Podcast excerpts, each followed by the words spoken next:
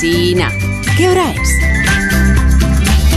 Pues son las 8, las 7 de la mañana en las Islas Canarias. Buenos días desde Onda Cero. Más de uno en Onda Cero.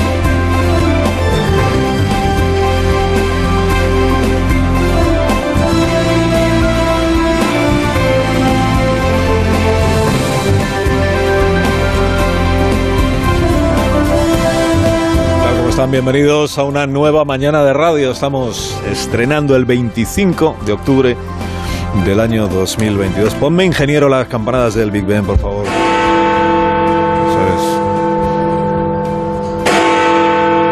Así nos ponemos todos en situación.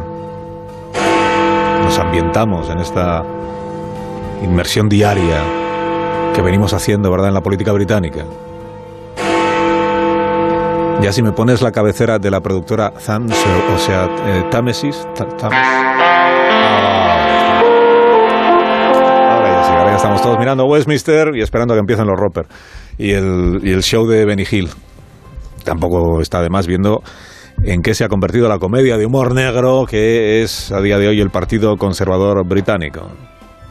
Dijo ayer la número dos del Partido Laborista, es una señora que se llama Angela Rayner, y dijo bien que el partido gubernamental, a ver, no puede dedicarse únicamente a dejar caer primeros ministros cada mes. They can't just keep doling out prime ministers uh, every month because they're in total chaos. Porque es un caos total, que lo que tiene que hacer es algo más, tiene que, tiene que convocar elecciones.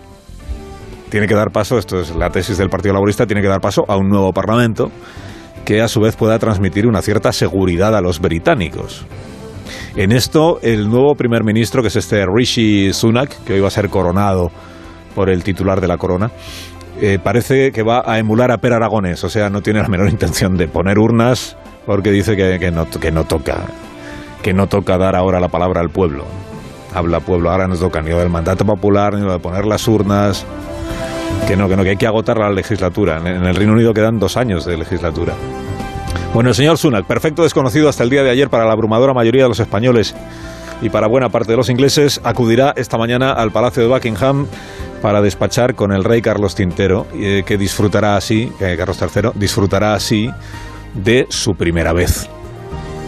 Va a ser la primera vez que el rey Carlos encargue formar gobierno, gobierno de su majestad, a un joven que hizo carrera en la banca de inversión, que se casó con una de las mujeres más ricas del país, que por cierto tenía su residencia fiscal eh, en otro lugar que no era el Reino Unido para pagar unos impuestos, que hizo campaña vehemente este joven para sacar a su país de la Unión Europea, de hecho ahí se estrenó en la vida política, en la actividad política del señor Sunak, ¿no? haciendo campaña a favor del Brexit, de esto hace solo siete años. Estos son los aspectos principales de su currículum, digamos junto con el hecho de ser nieto de indios que emigraron a Kenia y a Tanzania, que es donde nacieron su padre y su madre, Kenia y Tanzania, y que después los padres emigraron al Reino Unido, que es donde, pero bueno, todo eso no lo eligió él, o sea, tampoco forma parte de... Él ya nació y creció en Southampton.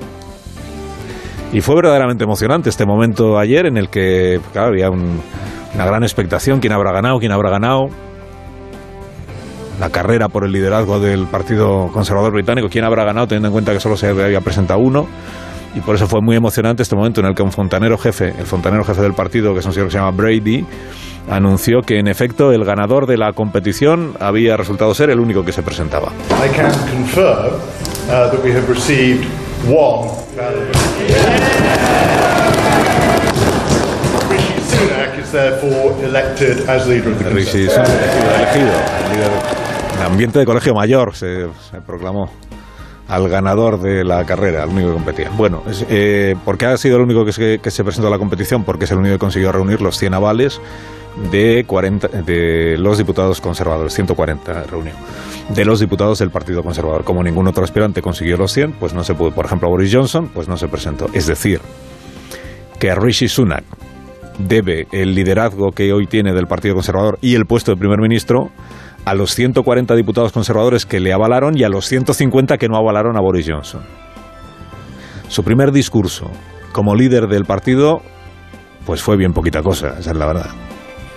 En España a uno le hacen líder de un partido y se marca un sermón de no menos de 50 minutos. 90 si eres Sánchez. Pero en Londres son más de aprovechar el tiempo. Total, Sunak ayer no tenía nada relevante que decir, salvo que el país afronta grandes desafíos y él también. We face a profound economic challenge. We now need stability and unity, and I will make it my utmost priority to bring our party and our country together. Necesitamos estabilidad, necesitamos unidad y esta es mi prioridad, ¿eh? que el partido y el país eh, trabajen juntos, estén juntos, ¿no? Pues justo esto es lo que el partido del gobierno en el Reino Unido no ha sido capaz de ofrecer a los británicos en estos últimos meses, ¿no? Ni estabilidad, ni unidad, y eso que tiene una mayoría absolutísima en el Parlamento. Bien es verdad que allí los diputados tienen más vida propia y más criterio propio que en los grupos parlamentarios españoles. Los grupos parlamentarios españoles son más de disciplina lanar y de hombres y mujeres invisibles. ¿no? ¿Quiénes son los diputados? La mayoría de la gente pues no lo sabe. Bueno, esta mañana va a dar otro discurso el señor Sunak, una vez que ya sea ungido como primer ministro por el rey Charles. Y en ese discurso sí se espera, ya ahí en la famosa puerta del, del número 10 de la calle Downing, ahí sí va a tener que concretar. Va a tener que concretar qué parte del formidable gasto público que anunció su antecesora, la señora Truss, pretende mantener. Acuérdese que eran 115.000 millones de euros para lo que aquí llamarían los publicistas del gobierno el escudo social y en qué parte va a mantener y de dónde va a sacar el dinero para, para pagar las subvenciones, los descuentos, las ayudas, ¿no? Que ahí es donde naufragó Liz Truss. No es solo que quisiera rebajar impuestos, el impuesto máximo del IRPF, el impuesto de sociedades, no, es que nunca explicó de dónde iba a sacar para compensar esa caída de recaudación, de dónde iba a sacar el dinero, si encima pretendía incrementar el, gasto público. Hoy tiene que aclarar el nuevo primer ministro británico si mantiene al ministro de Hacienda, que es el que la semana pasada anunció, claro, los británicos dicen cada semana nos anuncian un plan y luego en qué queda. Anunció que no habría rebajado impuestos y que probablemente sí habría recorte de partidas del gasto público de algunos ministerios. Claro, nuestro gobierno, el de aquí, ha hecho un notable ejercicio de distorsión a la hora de interpretar todo lo que ha pasado en el Reino Unido en los últimos dos meses proclamando que la primera ministra fallida, la señora Truss, quería bajar impuestos y recortar el gasto público y debilitar el estado de bienestar. Pero en rigor lo que quería Liz Truss era hacer magia con el presupuesto, ¿no? Dicen nada por aquí, nada por allá y de repente 115.000 millones de euros. Y claro, la contabilidad nacional resiste mal los números de ilusionismo. Sobre todo en un país, el Reino Unido, que a diferencia del nuestro, no tiene fondos de recuperación europeos porque ya no es Unión Europea, de los que tirar para amortiguar el enlentecimiento de la actividad económica. Hoy todo el mundo habla de Rishi, Rishi, el nuevo primer ministro inglés, pero por la cuenta que nos trae, igual habrá que estar más atentos esta mañana a lo que diga en el Parlamento italiano Giorgia Meloni, que es la nueva presidenta del gobierno de extrema derecha y que también debuta va a hacer su discurso de investidura esta mañana. Claro, Italia sí es la Unión Europea. Reino Unido ya no, pero Italia sí. No solo es la Unión Europea, es la tercera economía del euro, con capacidad para torpedear los acuerdos en el Consejo Europeo y para reforzar unos debates en detrimento de otros. Está por ver si la señora Meloni, que ahora va de europeísta crítica, pero europeísta, está por ver si lo es y si está más por ir cediendo soberanía nacional a las instituciones comunes, por aquello de armonizar las políticas, las legislaciones, o por el contrario está en ir recuperando soberanía nacional en detrimento del proyecto común, que este es el gran debate de siempre.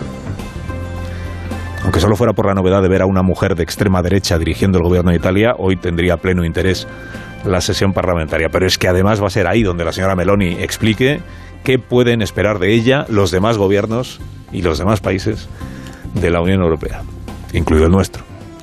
Que a la vista de cómo andan otras naciones, la verdad es que nuestro gobierno es un modelo de estabilidad. Dice usted, a golpe de trifulca semanal, es verdad. A veces son reales las trifulcas, a veces son impostadas, es verdad. A golpe de rencillas y de rivalidades internas entre ministros y ministras del PSOE, ministros del PSOE y Yolanda Díaz, Yolanda Díaz y las ministras de Podemos, todo eso es verdad que si la ley trans, que si la ley de vivienda, que si los sillones del CGPJ, todo eso es verdad, pero oiga, ahí sigue el gobierno. Disfrutando esta semana además de ver cómo decaen las enmiendas a la totalidad que han presentado el PP, Vox y otros grupos a sus presupuestos, y amarrando ya los apoyos que necesita para sacar adelante las cuentas del año que viene.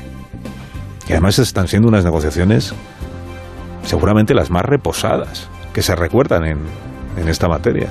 Nada que ver con años anteriores, ¿eh? que iban todos ahí al límite, al límite. Negociaciones reposadas. Cambiar el Código Penal, por cierto, que el Gobierno dice que esto no forma parte de la negociación presupuestaria, pero bueno, por si acaso, cambiar el Código Penal para abaratar la sedición, tampoco se crea usted que le genera mayor dificultad a, a Pedro Sánchez.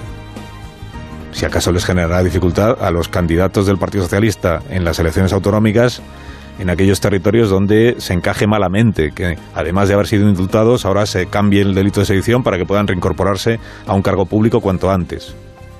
Pero a Sánchez, tú dirás, Uriol, en cuanto quieres que lo dejemos. Carlos Alsina, en Onda Cero.